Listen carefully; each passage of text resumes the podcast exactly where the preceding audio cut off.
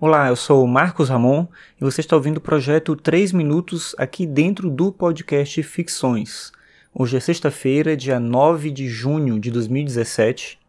e hoje eu vou falar sobre uma coisa que é uma impressão que eu tenho, que eu acho que a maior parte das pessoas deve ter também, que é a sensação de que a gente tem pouco tempo, de que a gente não tem o tempo que a gente precisa para fazer aquilo que a gente quer. E aí eu vivi uma experiência hoje interessante, eu tenho um grupo de pesquisa lá no Instituto Federal de Brasília, onde eu trabalho, e a gente tem um projeto que está acontecendo agora, ele está sendo tocado por três professoras, uma professora de dança, duas professoras de artes visuais,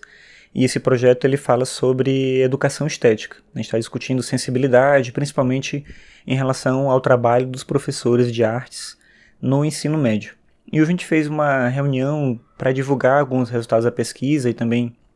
falar um pouco sobre o andamento da pesquisa até aqui. E eu fiz uma fala inicial sobre estética, né, um pouco nesse sentido, né, falando um pouco também sobre a ideia de estética contemporânea, né, a transformação da palavra, enfim, essa discussão. E aí elas prepararam a sala toda é, de uma forma diferente do que era um espaço de sala de aula, na verdade uma sala de reunião, mas elas levaram uma série de coisas para enfeitar a sala, botaram plantas dentro da sala e botaram um prato bacana e, e trouxeram algumas coisas né, de comida, bebida e tal, mas organizaram de um jeito que só de entrar na sala você se sentia transportado para um outro ambiente ali. E é interessante como isso trouxe não só uma leveza para o próprio ambiente, uma surpresa assim boa de você estar tá num ambiente é, que é muito padronizado, de uma instituição de todas as salas são iguais, as cadeiras são iguais, e você de repente entra num espaço que está transformado ali. Mas não só isso, mas também uma dimensão de um tempo que passa diferente, de um local em que as pessoas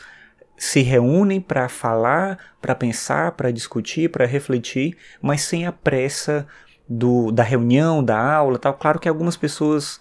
não conseguem simplesmente fazer isso da maneira como gostariam, né? Muitas pessoas, inclusive eu tive que sair um pouco antes, outras pessoas tinham que sair para dar aula ou para participar de uma reunião, alguma coisa assim.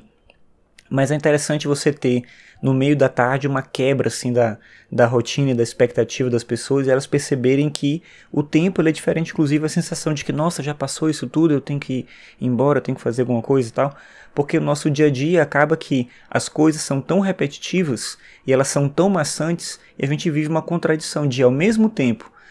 eu acho que o tempo demora para passar, porque eu estou fazendo tarefas repetitivas, e ao mesmo tempo que eu penso isso, eu penso também que eu não tenho tempo que eu preciso para realizar o que eu quero. Eu não dou conta de me preparar de maneira suficiente, eu não dou conta de me organizar de maneira suficiente, e o que vem daí é uma frustração grande por a gente não conseguir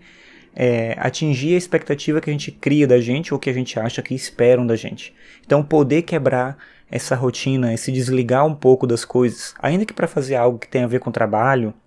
ou que tem a ver com sua própria rotina, é interessante para a gente perceber como a gente pode ressignificar o tempo. Claro que tem o tempo do relógio, que é uma invenção humana, mas boa parte do tempo é também efeito psicológico. E a gente pode sempre reverter isso à nossa maneira. Claro que a gente não pode fazer tudo, mas a gente pode olhar para o tempo de uma maneira diferente, e isso por si só já vai trazer um resultado muito interessante.